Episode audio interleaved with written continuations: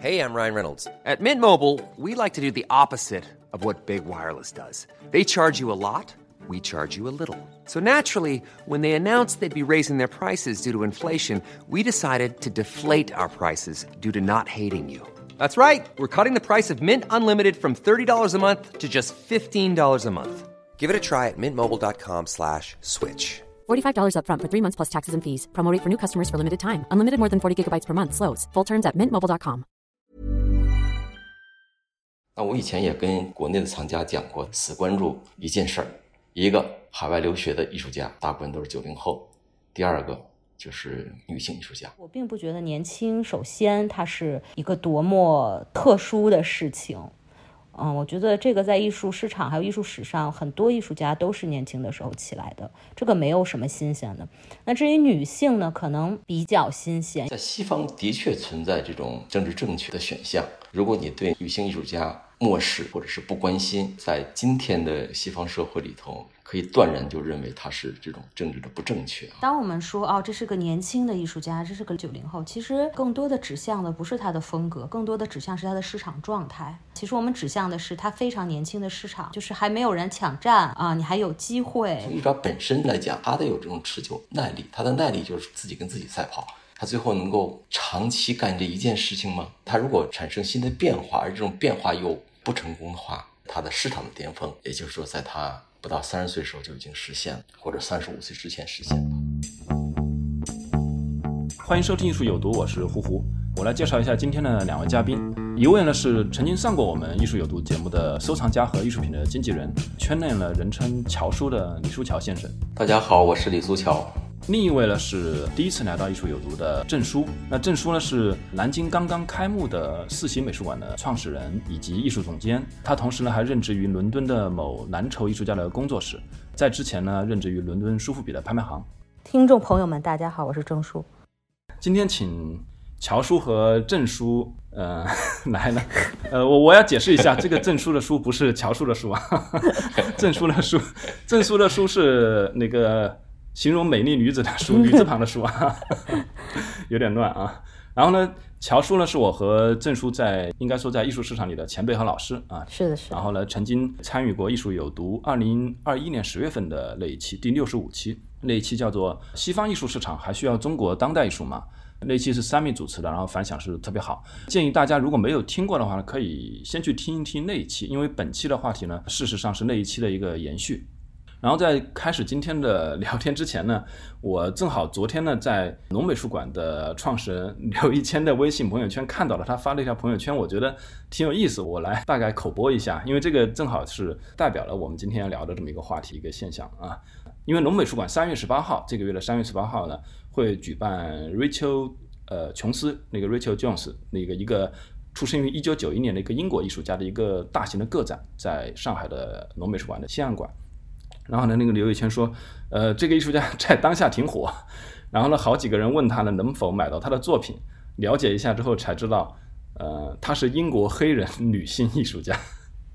然后呢，我就觉得看到这个，我觉得，呃，他说的非常的一针见血，而且这个话呢，只有他能说，因为当下确实有存在这么一个现象，就是集中的出现了一批这种卖的特别高的这样的一个九零后的女性艺术家。这也是今天我们要聊到的这个话题。然后这个 Rachel Jones，我简单的介绍一下她。呃，她应该是这个法国的那个，应该是叫她有中文名吗？罗帕克画廊代理。然后呢，目前仅上拍了三件作品，但是第一件作品呢就在伦敦的邦汉斯呢拍到了成交价九十一点零八万英镑，那这个价格差不多就八百万人民币这样的一个价格了。接下来又拍了两件，都是在去年的五六月份，分别是六十一万多英镑和四十多万英镑。然后呢，就到目前为止，拍场上就消失了。然后接下来就迎来了这么一个展览。我我想先问两位，这个艺术家听说过吗？因为你们都 base 在伦敦嘛。对，这个艺术家实际上是那个早就出道了，因为中国这两年吧都是在疫情中苦苦挣扎，但是实际上伦敦的艺术活动也就一直就没有消停。他实际上是在二零二一年那个叫 Howard Gallery 做的那个 Mixing It Up。Painting Today 这个展览中呢就已经露面了。这次露面其实除了他以外呢，其实还有中国的艺术家，也是九零后，就是那个 Vivian 张悦薇。那 RoPark 其实也给他做过两个不同的展览。我呢看过他在二零二一年在 RoPark Gallery 伦敦做的展览，一进去你就知道这是一个一定会在市场上非常火热的艺术家。但是从拍卖的情况来讲，刚才胡胡讲只有三件拍卖，那实际上这三件拍卖作品都是他在二零二零年之前和一家画廊合作的时候的作品，主要来自于那个展览。我也不太认为这里没有什么猫腻。通常做法就是一个艺术家被一个大画廊代理的话，一定会被早期的购买者扔进拍卖市场，然后看看他的反应如何。那果然就非常非常的火热。艺术家作品本身非常好，这孩子那个就是伦敦出生的啊，不太应该刻意去强调他是黑人的身份啊，因为英国黑人还是蛮多的啊。然后他就在那个白教堂画廊那代那代生长啊，那代除了就是穆斯林区，那我觉得没什么特别的新鲜的。这些年根本就排队都买不上他的作品，这是我对他的了解啊。我也记得那个黑沃的那个展览，因为那个展览其实是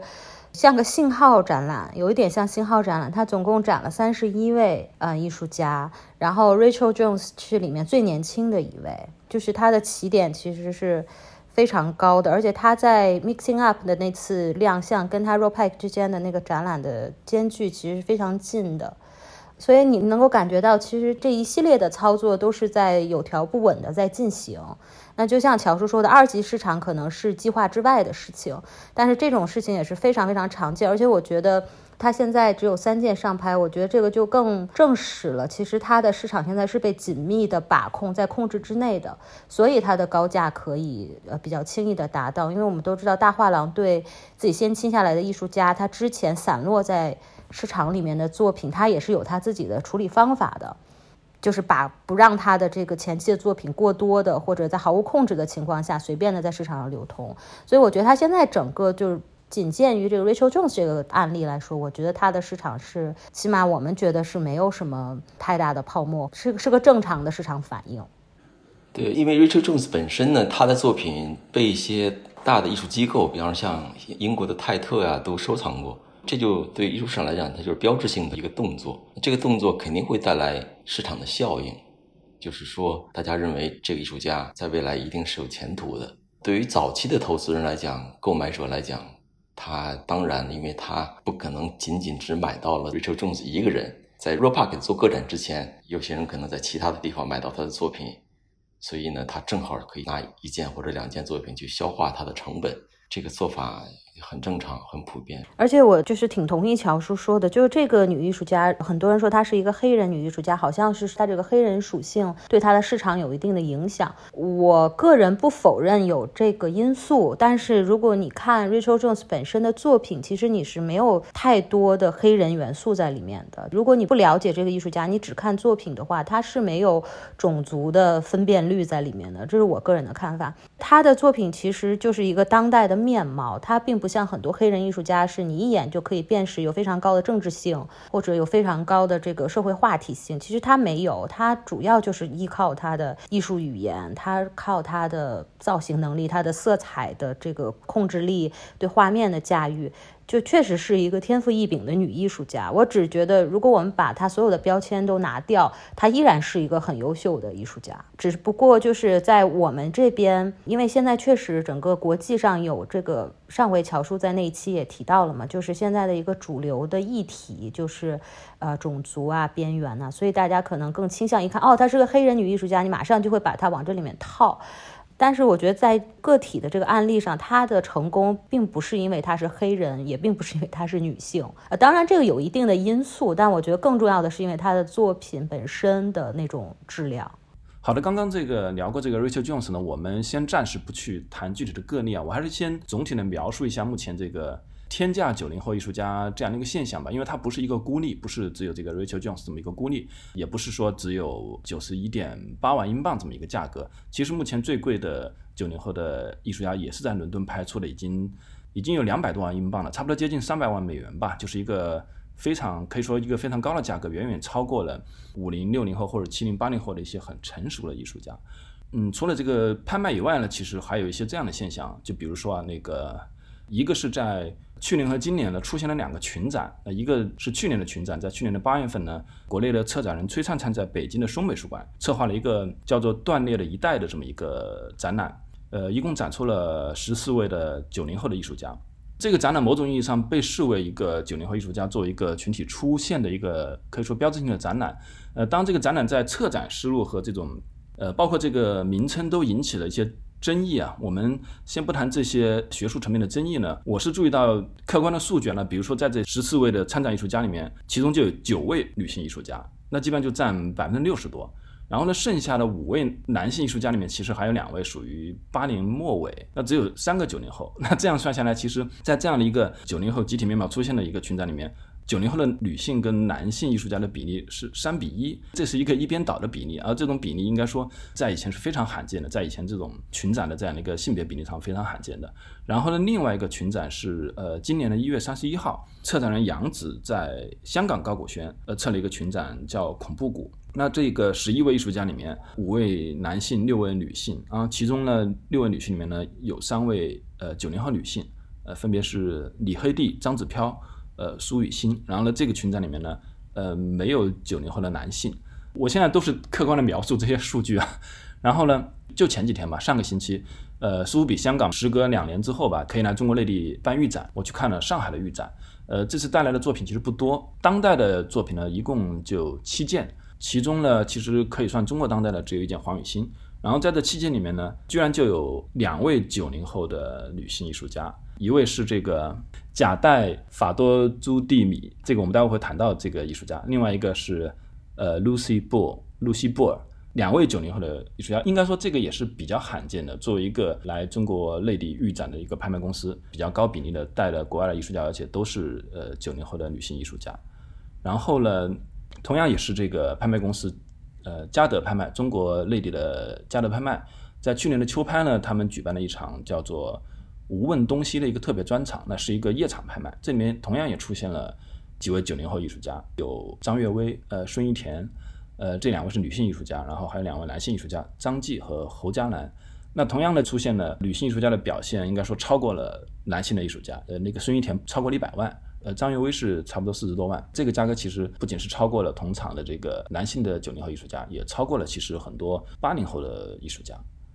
还有一点，我今天早上刚刚听到，因为我们那个艺术有毒的第八十期呢，今天早上刚刚发布。第八十期的嘉宾江杰红他在节目里面提到呢，他作为一个写作者，他如果写国际艺术家的话呢，他基本上可以做到女性的比例占到百分之四十。但是写到中国的艺术家的时候呢，就很难。这个情况只有在八五往后，就八五年出生的这样的艺术家，八五后才会发现女性艺术家在逐渐的增加。呃，当然他也特意提到，就是说性别是一个特别复杂的话题了，就不能够轻易的用。女性艺术家来为一个群体归类，那同样的，我们不是说要刻意的去贴一个九零后女性艺术家的一个标签，但是事实上呢，目前在市场上确实是出现了这么一个现象，所以呢，我们今天其实是仅仅应该说从市场的角度吧，来聊一下这个现象。那我们就正式开始进入今天的话题。呃，我今天准备的第一个问题，其实是延续了上一期那个乔舒尔你那一期的一个观点。你在那一期的观里面就提到，就是中国跟西方呢，当代艺术的这个市场已经是两个圈子和两个系统。那么这个你觉得对九零后艺术家是否成立呢？尤其是我们一开头就聊到了九零艺术家的展览已经办到上海的龙美术馆了。我个人觉得呢，拿年龄作为一个标准，或者拿年龄作为一个划分的这样一个区间，其实没有什么特别的意义。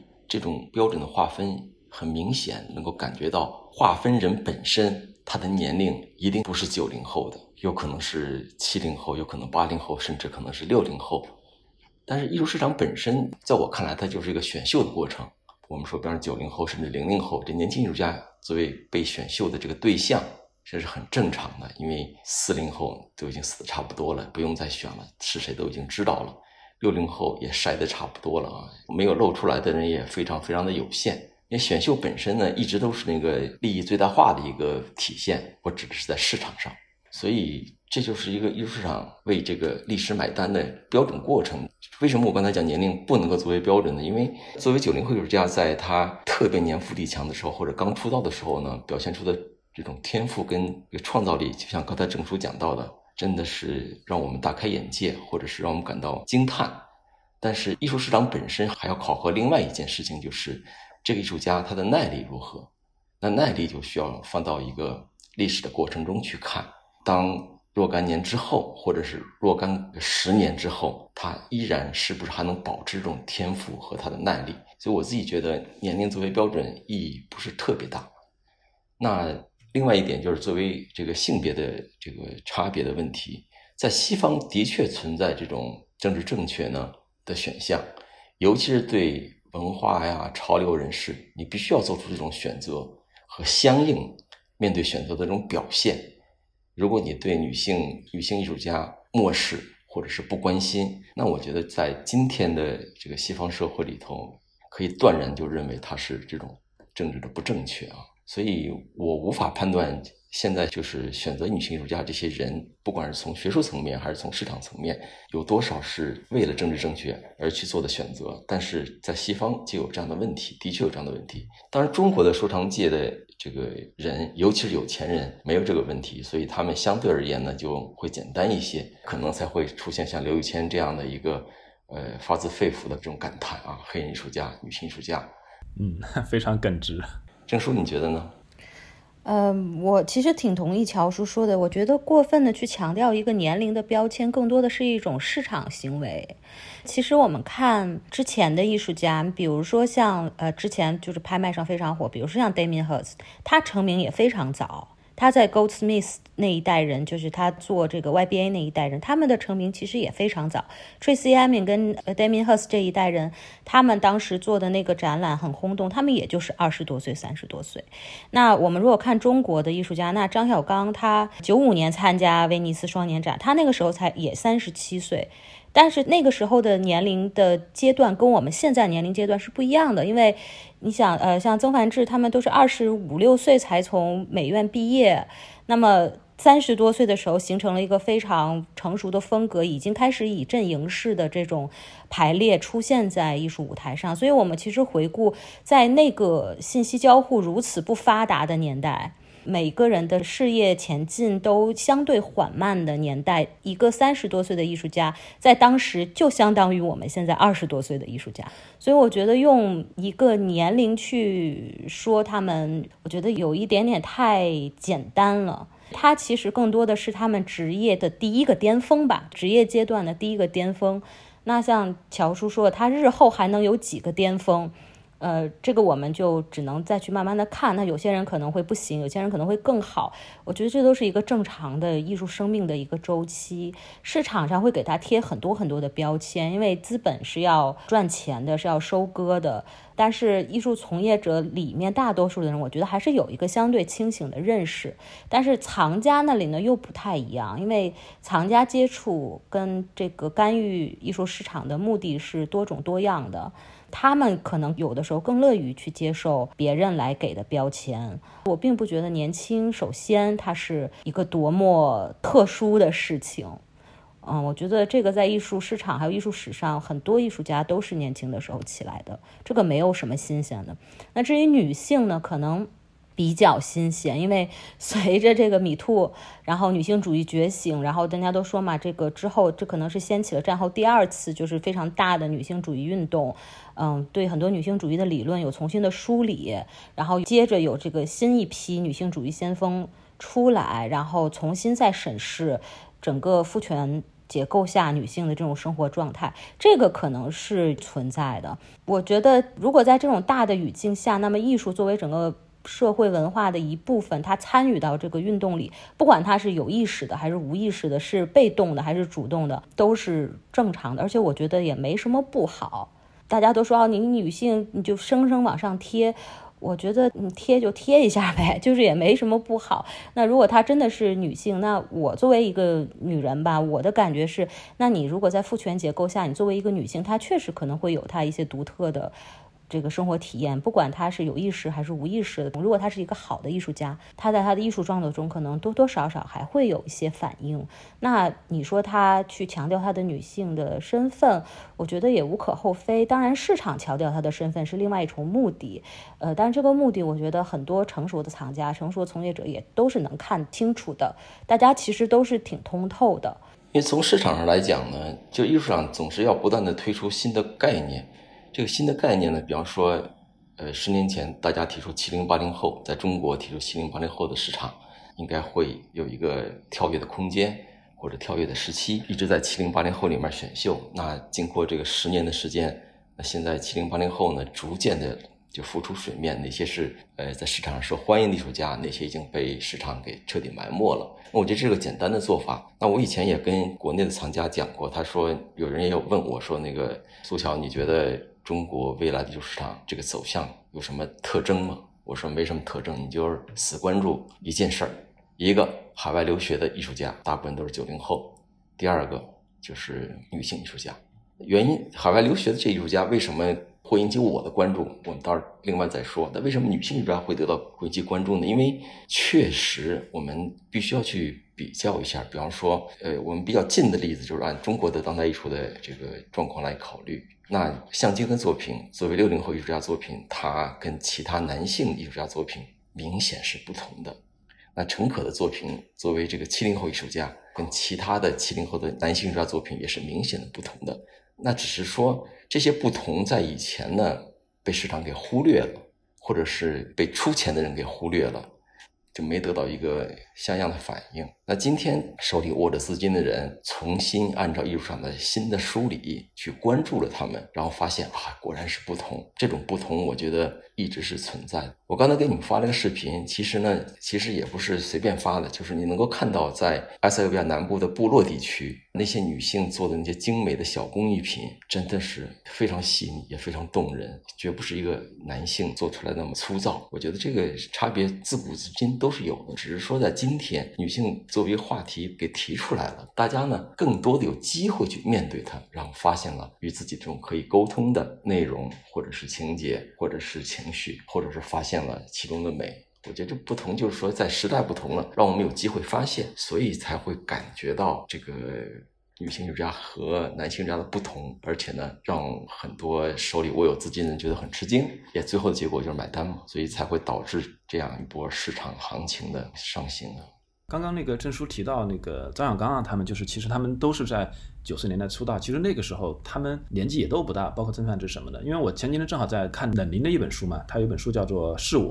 里面他写方力钧的一篇文章，我看了还挺吃惊的，因为。方力钧是一九六三年出生，其实九十年代也就是刚三十岁出头，就跟今天的九零后一模一样。但是呢，他当时其实已经参加了非常重要的展览，呃，比如说有一个叫做呃方力钧从阿姆斯特丹到北京，再从北京呃回阿姆斯特丹这样的一个非常大型的展览。冷林也特别强调了这个开幕式啊非常隆重，欧洲的各种艺术界的人士都纷纷到场。其实就是在九十年代。当那一批的艺术家几乎都是男性了，他们就年龄上其实跟今天的九零后差不多。但是我们知道他们的重要作品其实几乎都出现在那个年代。今天我们提到的这些所谓的老炮艺术家吧，当然他们跟今天九零后艺术家不太一样的地方在于，他们的头上没有更老的一代艺术家压着他们，他们可能是第一代冒出来的这样一批具有国际知名度的艺术。而今天的我们用七零后、八零后、九零后去命名，可能是因为这样比较简单、直接和方便。另外，也是因为前面存在着不同的梯队和队列吧，就是在他们的上面有五零后、六零后、七零后、八零后，然后是九零后。对，我觉得这个咱们中国很愿意说九零后，其实是针对于上一辈艺术家来说的。其实，如果看每个艺术家的这个创作周期，他的第一个巅峰可能都是在他这个年龄段。那就像你说的，我们要针对把他们区别于上面那几代艺术家，而这一代艺术家他们的艺术风格也确实跟上一代有一定的区别，就形成了一种总体风格上的区别。所以用年龄来对他们进行界定，我觉得你说这个是对的。我觉得它是一个相对的标签，而不是一个绝对的标签。在西方就不存在七零后啊、八零后啊、九零后这样的一个划分的概念，从来都没听说过。这种原因，我觉得，因为西方的艺术生态呢是延续的啊，它脉络是延续的啊，而中国的艺术生态的脉络呢不是特别特别的延续。刚才你提到，在张小刚之前有没有人有啊？吴冠中啊，他都有类似这样的艺术家了，是吧？啊，对，年代差的有点太远。还有王艺东啊，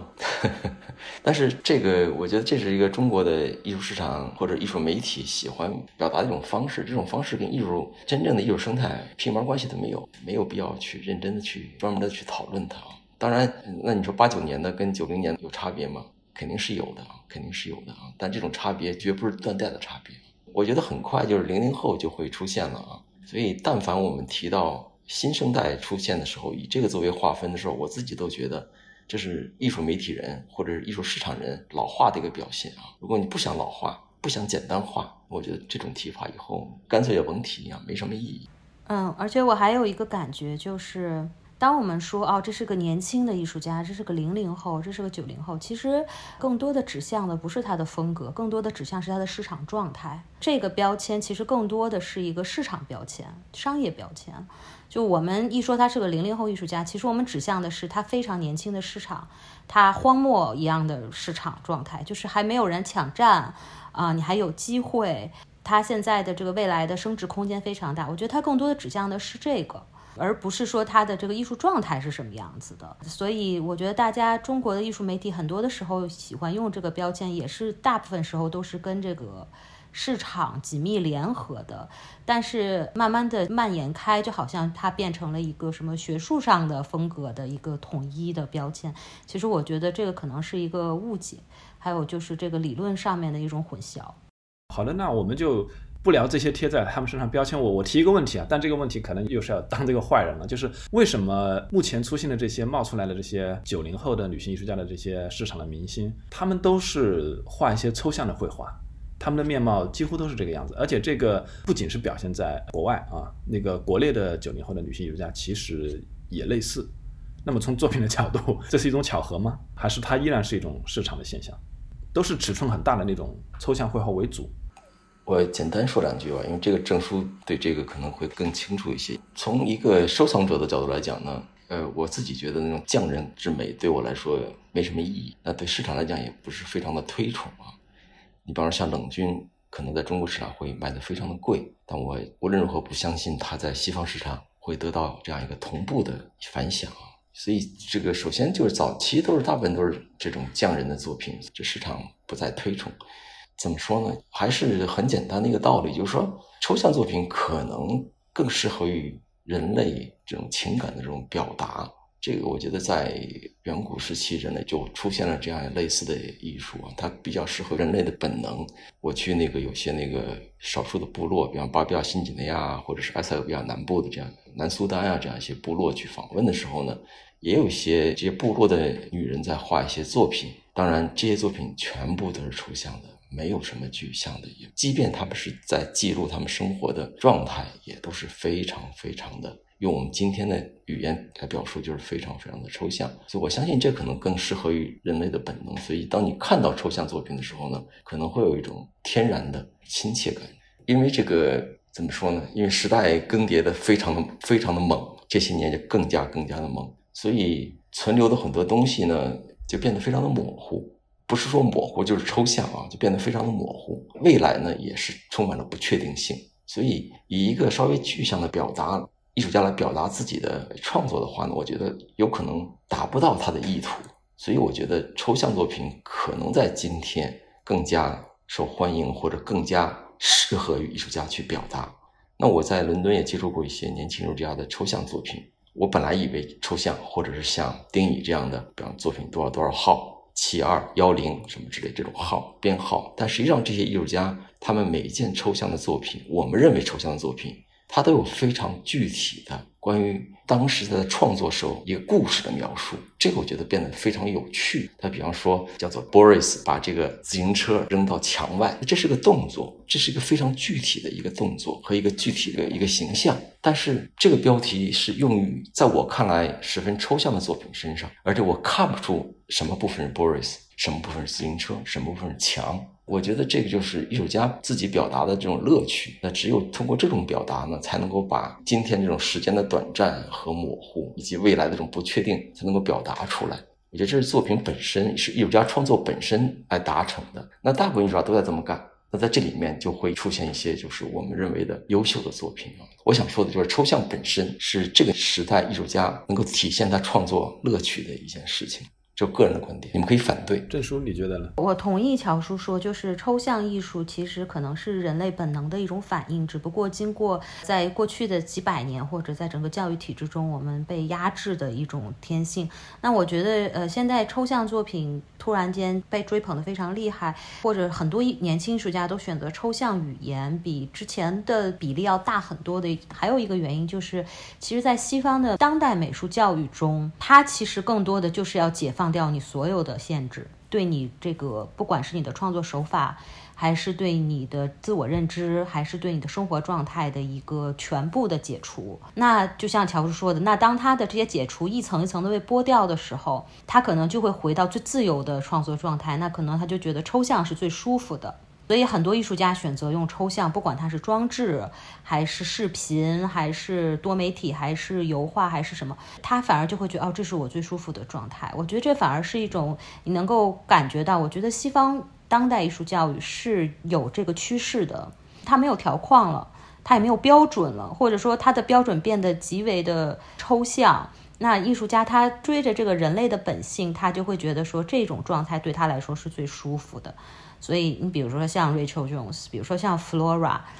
我觉得 Flora 就是挺有这个意思的一个例子，就是它其实它的根儿我们都能看出来是洛可可。就是法国的洛可可，不管它的颜色，还是它的那种笔触的那种温柔，那种追求感官的那种倾向，但是他觉得抽象是舒服的。他从这个具象的绘画里面，一种非常具体的情绪啊，非常具体的场景，慢慢抽象成一个更宏大的、更不可说的、更有想象力的一个。我觉得这个可能是很多当代艺术家现在的创作状态，这跟西方的当代艺术教育有关系。我也一直觉得，就是为什么很多华人的海外的艺术家，他展现出来，比如说我们刚刚说的张子飘也好，Vivian 也好，包括前两天很多人都在谈论的方圆，他们为什么是抽象的？我觉得可能真的跟西方的当代艺术教育有一定的关系，这种松绑式的教育。那对中国人，对我们自己来说，我们觉得啊，怎么这么多抽象？我觉得其实跟我们的 艺术教育有关系，就是我们之前美院式的这种苏式的社会主义写实主义的这种长期以来的教育，形成了一个非常鲜明的对比。对这些新的年轻艺术家，这种教育形式是不存在的，但对他们来说是没有任何印象的。所以他们不需要去考量，他们并没有觉得哦，抽象是一个多么新颖的，或者是多么有革命性的一种创作姿态，他们没有这种感觉，反而是我们可能在学院里面教育出来的。我们说哦，原来你是个抽象画家，你不是个写实画家。但是就像乔治说的，写实这种东西对于艺术创作来说，怎么说呢？就是它，如果你真的是一个非常好的写实艺术。Hey, I'm Ryan Reynolds. Recently, I asked Mint Mobile's legal team if big wireless companies are allowed to raise prices due to inflation. They said yes. And then when I asked if raising prices technically violates those onerous two year contracts, they said, What the f are you talking about, you insane Hollywood ass? So to recap, we're cutting the price of Mint Unlimited from $30 a month to just $15 a month. Give it a try at mintmobile.com slash switch. $45 up front for three months plus taxes and fees. Promo for new customers for limited time. Unlimited more than 40 gigabytes per month. Slows. Full terms at mintmobile.com. Hiring for your small business? If you're not looking for professionals on LinkedIn, you're looking in the wrong place. That's like looking for your car keys in a fish tank. LinkedIn helps you hire professionals you can't find anywhere else, even those who aren't actively searching for a new job but might be open to the perfect role. In a given month, over 70% of LinkedIn users don't even visit other leading job sites. So start looking in the right place. With LinkedIn, you can hire professionals like a professional. Post your free job on linkedin.com slash people today. 家，那你可能比抽象艺术家要牛逼很多，但是大部分的写实艺术家他很难 说真正形成自己的一套，呃，在这个写实语言里面去表达自己，所以我觉得这一代年轻艺术家就是他追随自己的这种创作天性，然后展现出来的。还有一个就是大概在两三年前吧，就疫情之前的那最后一届，呃，我有点记不清是哪一届艺博会了。当时我就记得有很多的大画廊就已经表达出抽象将是下一个高峰。他们其实那在那个时候，这些画廊其实已经开始有所布局了，就他们的阵营已经开始形成了，就是接下来的一个高峰将是抽象的。所以现在的这种现象，一个就像乔叔说的，一个是其实是一个艺术松绑的一个新的现象，一个状态；还有一个其实也有商业上面的推动，艺术行业经常需要新东西来刺激，就像的奢侈品行业要有要有新款，要有新风尚，所以他们选择了抽象。因为他们发现现在这个年轻艺术家里面抽象的很多，而且这个优秀的艺术家非常多，所以他们选择说，哦，抽象将是下一个新的呃商业的高点。我觉得这两者之间互动吧，然后形成现在的这样的一种现象。我个人觉得，在西方的教育体系里面出来的这些艺术学生，他们没有写实绘画的能力。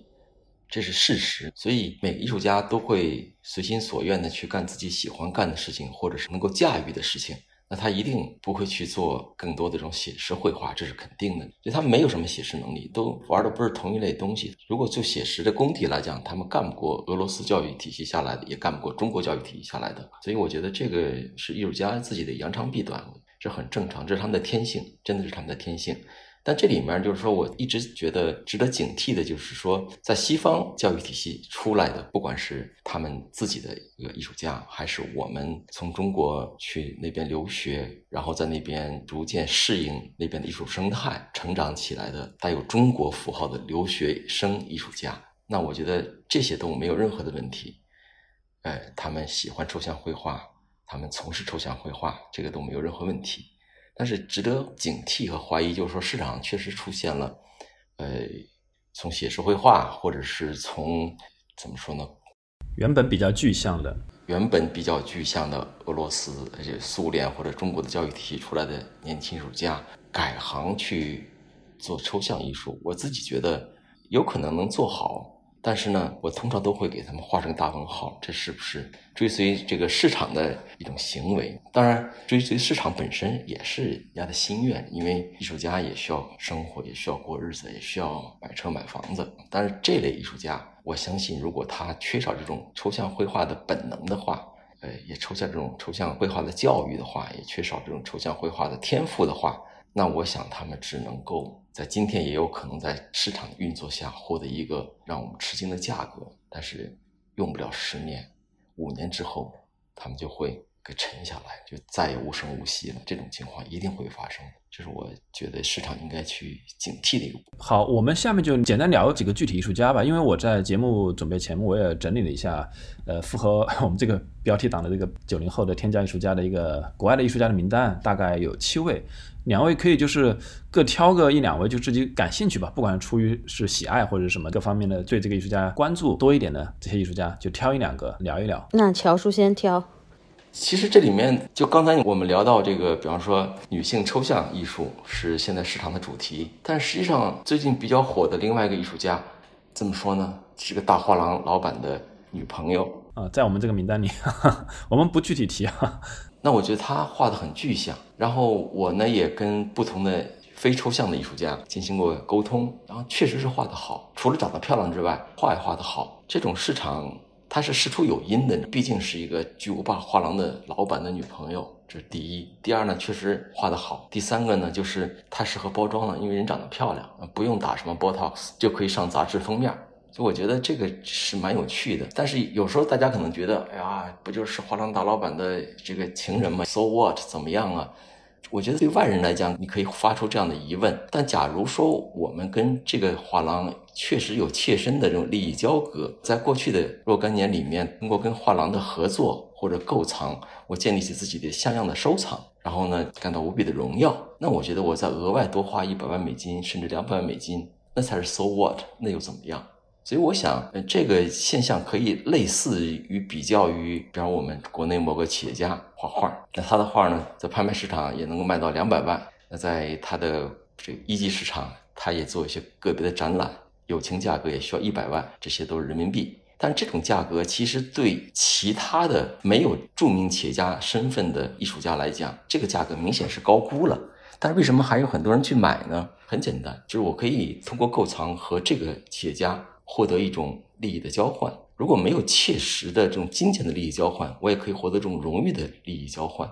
所以，我想，当我们国内有些企业界的朋友去买这个企业家的作品的时候，花一百万、两百万的时候，同样在西方有人愿意为这画廊老板的女朋友画的比这个国内著名企业家还好，而付一百万美金，也就不稀奇了。这就是我的想法，因为市场本身它一定是有原因的，因为这是一个特别的例子，就比较容易说。所以我就把这个容易讲的就给讲了。那至于这艺术家是谁，这是一个公开的秘密了，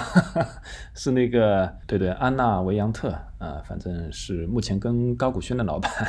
盛传有这样一个关系了，而且确实他的拍卖价格到了拍卖前山目前都在一百万美金以上了，也是一个出生于一九九五年的一个女性艺术家，出生在加拿大，目前是生活在美国。嗯，那我就说说 Lauren Queen 吧。呃，她比较有意思，就是我觉得现在这个艺术家，这些年轻艺术家的波段走的之快，从市场的角度来说，还是挺令人吃惊的。呃，Lauren Queen，比如第一次上拍是在二零二一年，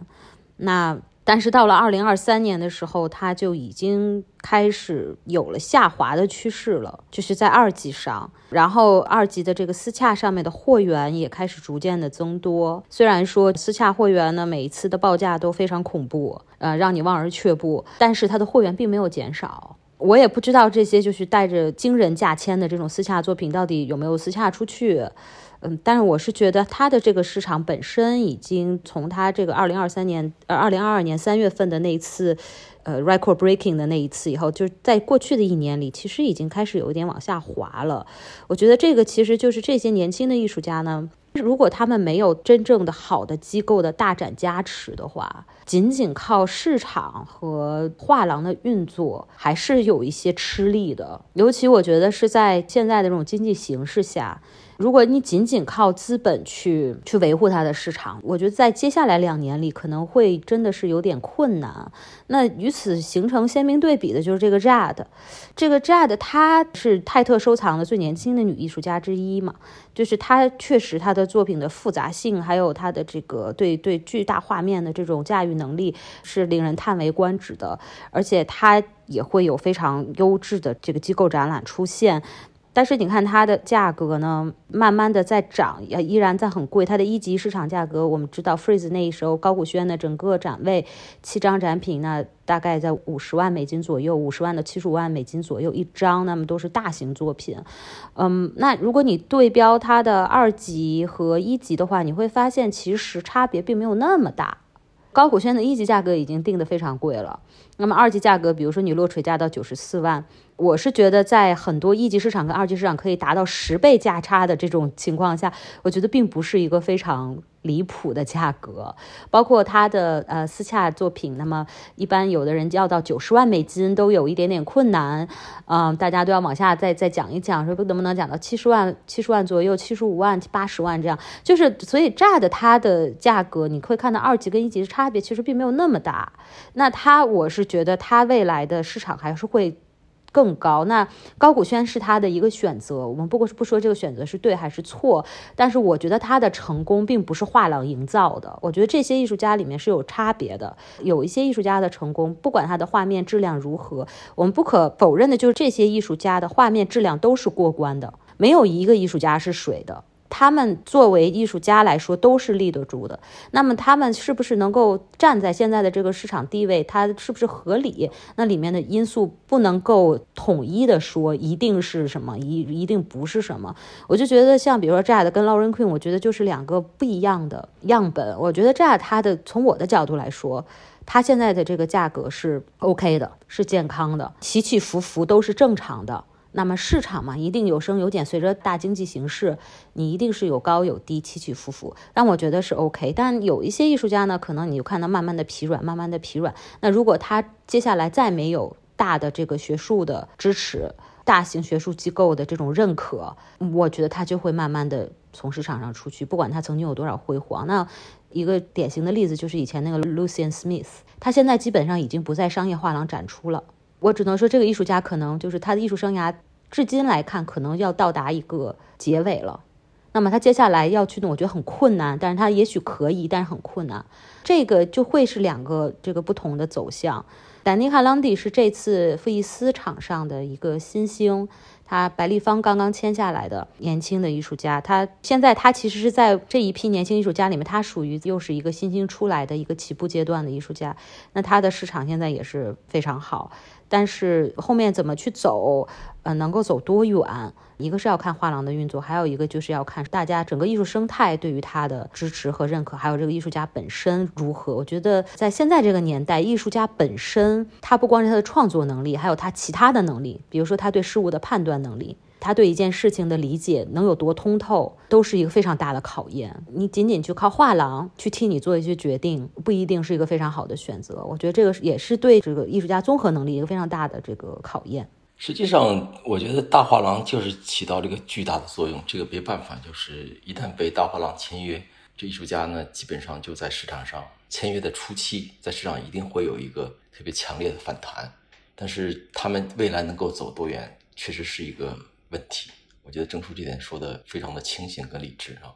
你比方说，我们现在都至少我吧，我觉得 Flora 的作品非常好。但是 Flora 和这 Victor Miro 合作以后，他作品的基本上内容还是属于在解构这 Rococo 时期的作品，这样一种解构跟破坏和重新再构造这种创作形式，或者这活能干多久，我觉得值得怀疑，因为这有两个问题存在。第一个就是说，市场对这种解构，它刚出现的时候新颖有趣，然后我们愿意为它买单，而且它是跟大画廊合作的。但是另外一点就是说，这种热情到底能够持续多久在市场上？我可以肯定讲，就是我和三年前比。我就对他来讲，我已经觉得好像很熟悉了，他是什么样的作品非常熟悉了。但是从艺爪本身自身来讲，就是我刚才提到的，他的有这种持久耐力，他的耐力就是自己跟自己赛跑，他最后能够长期干这一件事情吗？我觉得他会干不下去的。所以他如果产生新的变化，而这种变化又不成功的话，我想他也也许可能就是他的事业的巅峰，或者他的市场的巅峰，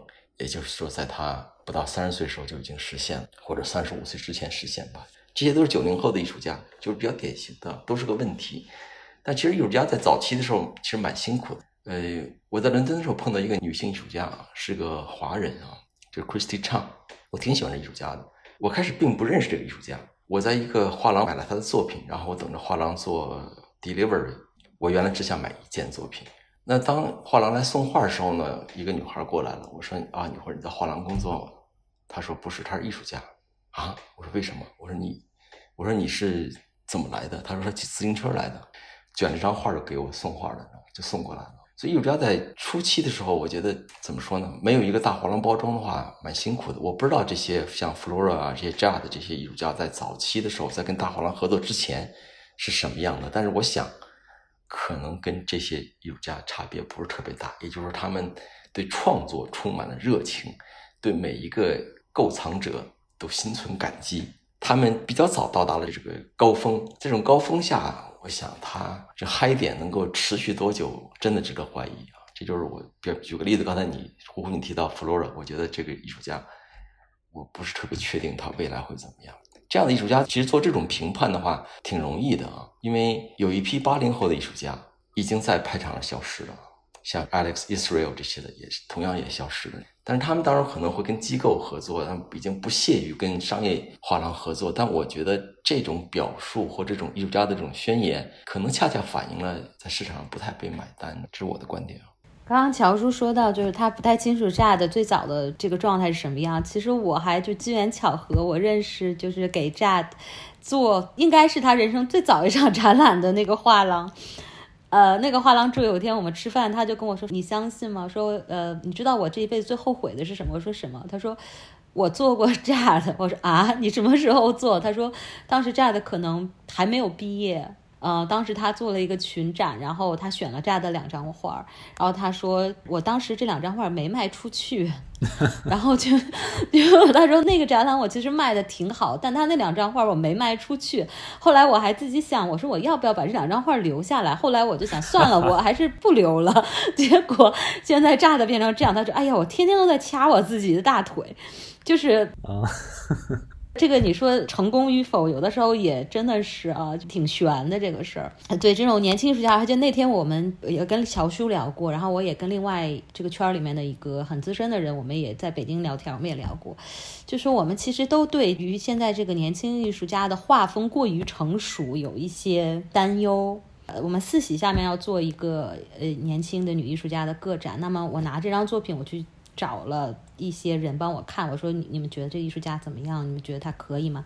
就大部分人能跟我说，这个女艺术家能够看出来，就是她作品还比较稚嫩，她有想法，但她比较稚嫩。然后呃，其中的一个朋友就是说，但是我觉得就是她的这种稚嫩是打动人的，因为她是一个在她这个年龄段，她有她应该有的这种稚嫩，她有她应该有的这种不断的探索的这种欲望，哪怕说她推翻部分的自己，然后去重建，就她还有这种。欲望。我是觉得说，现在这一批年轻的这个女性艺术家里面，也包括男性艺术家确实比较少啊，就是女性艺术家里面，呃，我觉得画风过于成熟的不在少数。就像乔叔说的，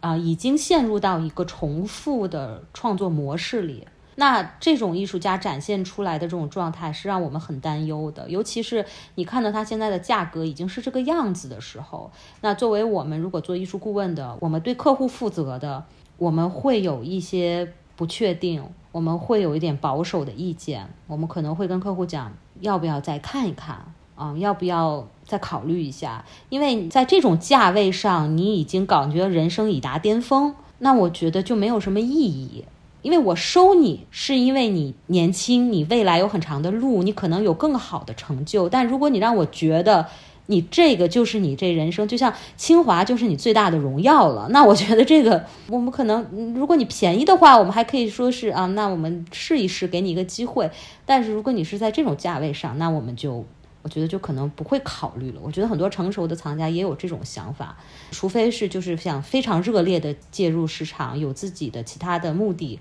其他的这个呃计划的藏家，他可能愿意追逐波段。但是我觉得很多成熟藏家呢，对于他来说，审美是一个不断变化的过程。就像乔叔说的，其实审美就是一个人的感官过程。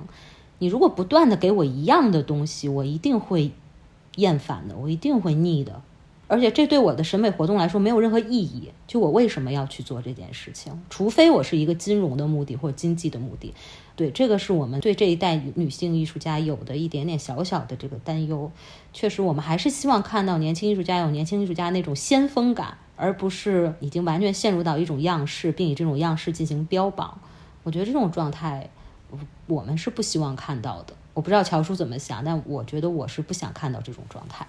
我相信这个年轻的女性艺术家，我们按市场来讨论的，比方说九零后的这批人，再过十年，大部分都会沉下去的，大部分都会沉下去的，留不下百分之十，连百分之一都没有。今天我们还在讨论的这些名字里面呢，我想可能会有一两个还有十年的机会再去讨论。呃，这个太难，因为这是市场对艺术家这种苛求，因为大部分艺术家呢，确实是随着年龄的增长，就自己荷尔蒙啊。激素的变化，他创作上，包括生活环境等等，他的创作上是一定会有些变化的。这个男性也同样存在，所以要求艺术家持续性的、有耐力的创造出伟大的作品，这就是自己骗自己，这不可能的啊！我担忧的是什么？就是这种互相的模仿。或者对自己的模仿，这是非常恐怖的一个事情啊！因为我有一段时间没有回国内了，但我已经从那些画廊的展览啊，看到一些艺术家呢是在对国外艺术家的这种模仿，就是没有情感的模仿，非常非常的可悲。因为技术上、技术面上，只是看图片的话，我看不出问题来；或者说你跟艺术家没有接触的话，你也看不出问题。但这种模仿非常非常的可悲。但这些有名的艺术家，现在在市场上如日中天的艺术家、明星艺术家，他们对自我的这种重复和模仿。我相信，就跟自己给自己挖坟一样，早晚一天会把自己给埋掉的。呃，很难提出到底哪个艺术家在自己模仿自己，但是呢，确实能够看到他们没有创作能力，哪怕他们在西方读过书，哪怕他们带有很多的头衔，哪怕他们不断的上媒体的封面，但是呢，已经感觉到他们没有这种创作的，他自己的激情不存在了。同样一件作品，二零二二年的作品和在二零一八年的作品，四年时间。画的越来越溜，但是就是那种拙没有了，嗯，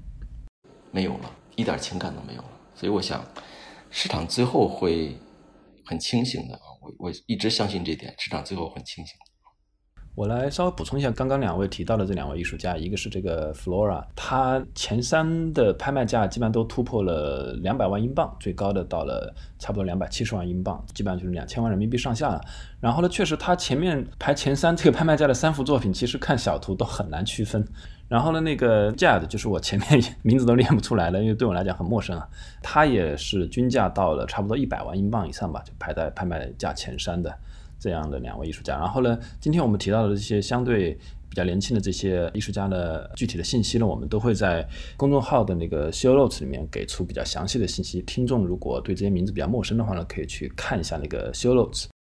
我再提一个其实比较老掉牙的一个话题啊，但是这个话题又是跟这个今天这个现象有关的，就是前面的问题是为什么是抽象绘画嘛？但其实只谈了抽象的问题。那为什么清一色都是绘画的？这个，这个其实我们在中国的市场谈这个问题已经谈了很多年了，就是说为什么全都是绘画，没有什么装置啊、录像啊、雕塑啊这样的作品能够出现成为市场的一个主流？那为什么在今天的西方的这些九零后一代的艺术家里面，依然冒出来的还是一些这种传统的这种绘画材质？作为表现形式的这样的一个艺术类型的，甚至连雕塑好像都没有。我在疫情期间在伦敦这三年，我还真问过一些艺术家，我说为什么你不干这个？因为我确实想买一两件我自己喜欢的雕塑。但是我拜访了很多工作室，也问了很多艺术家，他们都没有。但是他们不约而同给我一个答复，就是说，如果你提供成本，他们愿意做，因为做装置也好，做影像也好，做雕塑也好，成本是比较高的。我们能够看到一个现象，比方说在博览会，能够看到很多西方的艺术家。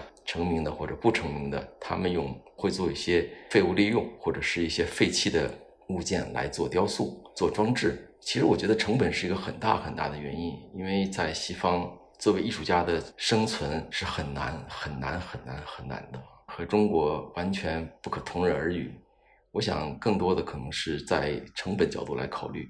但是为什么我会提到这个问题呢？因为我在这几个伦敦的这几个学院的毕业生展览上，比方说 R A 也好啊，这个 Goldsmith 也好，看他们毕业生展览，很多毕业生展览就是装置。当然，它的装置本身的完美程度或者完整程度不足够要我去购买。但他们确实没有能力再去花钱去购置相应的材料，去做这个完整的、像样的、有体量啊，嗯，适合于收藏的这样一个装置。他们在毕业创作中的确非常非常多的装置和毛坯状态的雕塑，这个是我看到的。郑叔，你是不是也看到类似这种现象？对，我同意，就是架上其实是最简便的一种艺术创作形式。你只要有一个平面，你有一个呃所谓的笔吧，你甚至可以不是笔，你可以是个木棒，你可以是任何东西，你就可以完成。然后呃，这个对很多年轻艺术家来说是一个最简便的。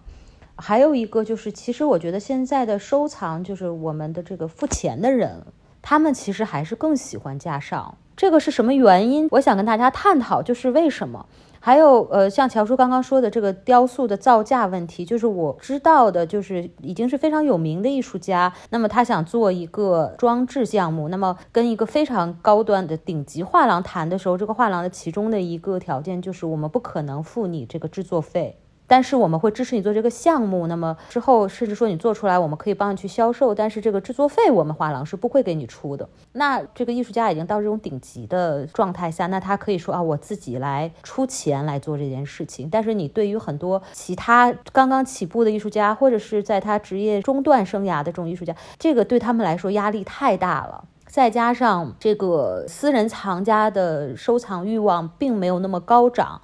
那么他们的这种风险是他想规避的，所以我们看到的更多的这个优秀的雕塑作品或者装置作品，大多是在有这个公共资金的资助下完成的。像我们这次四喜展了一个孟加拉裔的女艺术家，叫 Rena Begum，就是我们这回正墙上的那个波点作品。但是很多人都来跟我说，说这个作品啊非常美，非常美。但是我每次都要告诉他，我们上面挂的那个云才是它的核心作品系列，就是这个其实是。一个装置型的艺术家，他做过非常多的大型装置，呃，运用多种材料。他的工作室就像一个大型的机床厂一样，就是各种不同的机器在每天在测试不同的材质、不同的结构。他是一个对建筑结构非常感兴趣的艺术家，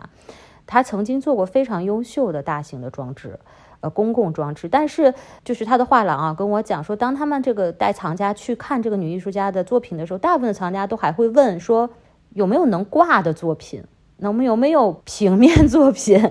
呃，当然，从藏家的角度来说，也是你这个你在家里收藏一件装置，对你的空间的要求一定是大的。而你收藏布面，你只需要一面墙，你一面墙可以摆好多张，对吧？如果你布置的好的话，但你一个装饰，它是需要。空间感，它需要它的能够呼吸的这个所占领的空间，那这个要求也很高，所以布面就是变得变成了一个性价比非常高的这个创作媒介。那市场一定是非常真实的，市场不会对于任何就是缺乏商业潜力的材质有任何的怜悯，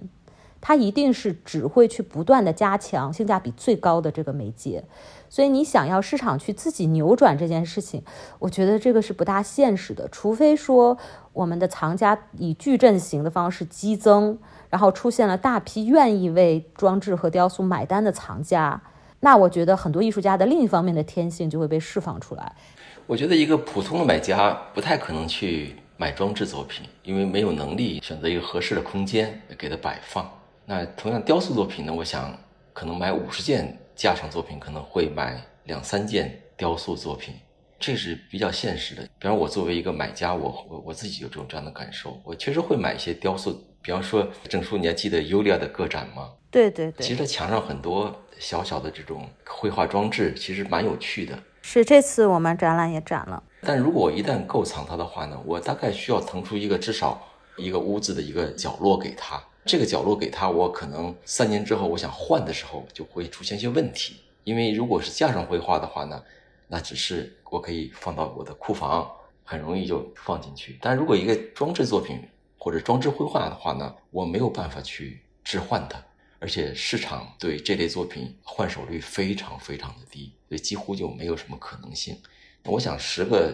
重要的藏家里面，绝对有一个在收藏一些装置啊、影像啊这类东西。这我觉得是很现实的问题，不是艺术家没有能力，或者说这个板块不重要。而是因为刚才我讲了，因为艺术家不管怎么样，他还首先他是个人，他得生存。他如果有一堆艺术家，百分之二十的艺术家去做装置、去做雕塑的话，那这百分之二十里面，我估计百分之九十是要死掉的，饿死或者改行，这就是比较现实的、残酷的一个状况。对，所以现在反而是出现这样的一个现象，就是艺术家某些艺术家成名之后，成为这种超级市场明星之后，比如说他如果是画画的，比如说像奈良美智啊，他会去做雕塑，因为他这个时候他有足够的资源可以去做这个事情了。然后有些比如说可能是以雕塑为主的这样的艺术家，他反而会去画画，会有这样的现象。对，哎，郑叔有什么补充的？呃，我其实发现，其实画廊里面的雕塑和装置作品其实不少，画廊里面展出的非常高质量的。雕塑和装置展览也非常多，但是我就是呃，我就想补充，就大部分的画廊都会跟我讲，这个展览我没想着卖，更多的作为了一个画廊呈现自身态度或者完善自己的这个 program 的一部分。而几乎就是他们都说哦，这个展览我没想着卖，我下一个卖的展览可能是在两个展览之后，我这个是装置，我下个是影像，然后再下一个我才能卖，因为那是个架上。其实画廊现在其实是有这种自觉的，而且我觉得很多优秀的画廊他们也意识到了这个问题，他们也想做出力所能及的这种平衡，但是确实就是哪怕在这么优秀的画廊的带动下，这个市场还是很冷，大家非常非常的理智，就像乔叔说的。所以只能缓慢的，我们再慢慢看，慢慢的发展。我相信，包括这些西方的巨无霸大画廊，他们的一百个藏家里面，呃，有公共空间的，我想也就最多十个。如果你没有一个公共空间的话，装置和雕塑基本上就没有那个栖身之地。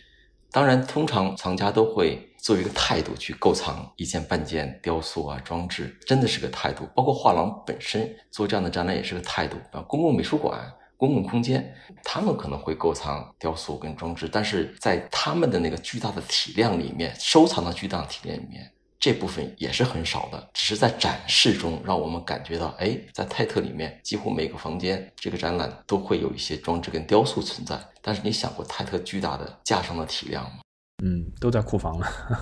所以这个比例，在我看来，在今天装置也好，雕塑、影像也好，这个体量，我觉得从艺术家的这种体量来讲，我觉得正好。因为我们去任何一个美术馆，只要它不是唯一的一个馆，你都会可以看到一个巨大的影像的放映厅，你也可以看到一个巨大的、非常完美的装置艺术的一个展示厅。但这只仅限于这种大体量的美术馆和公共收藏，甚至有些基金会，他们没有能力做这种大的收藏的时候，每十二个月的六个展览，最多有半个展览跟雕塑和这个装置有关，其他的都没有什么关系。所以我觉得还是收藏者物理空间的问题就影响了这个。艺术家的创作这个群体，因为没有这么大的资金盘，真的是没有办法被市场消化。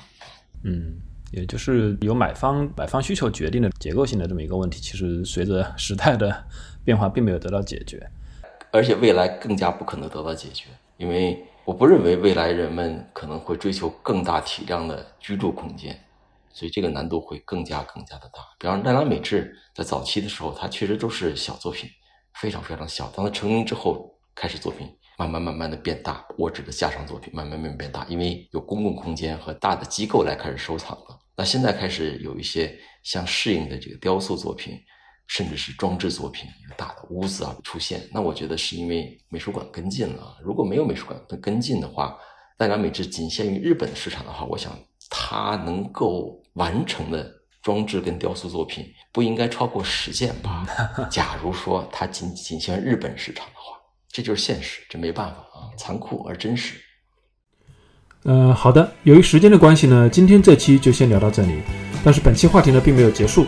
我们下一期呢将更加聚焦华人女性艺术家，继续和乔叔以及郑叔两位嘉宾探讨中国的九零后艺术家能否真正成为走出去的一代。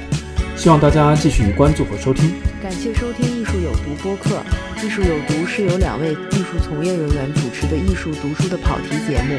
我们的节目可以在 Artist Poison 官方网站以及所有泛用型播客客户端收听。您只要搜索“艺术有毒”，读书的“读”就可以找到我们。How would you like to look five years younger? In a clinical study, people that had volume added with Juvederm Voluma XC in the cheeks perceived themselves as looking five years younger at six months after treatment. Look younger, feel like you. Add volume for lift and contour in the cheeks with Juvederm Voluma XC. Reverse signs of aging by adding volume to smooth laugh lines with Juvederm Volure XC. For important safety information and to find a licensed specialist, visit juvederm.com. That's J U V E D E R M.com. Not for people with severe allergic reactions, allergies to lidocaine, or the proteins used in Juvederm. Common side effects include injection site redness, swelling, pain, tenderness, firmness, lumps, bumps, bruising, discoloration, or itching. There's a risk of unintentional injection into a blood vessel, which can cause vision abnormalities, blindness, stroke, temporary scabs, or scarring. Talk to a licensed specialist to find out if it's right for you.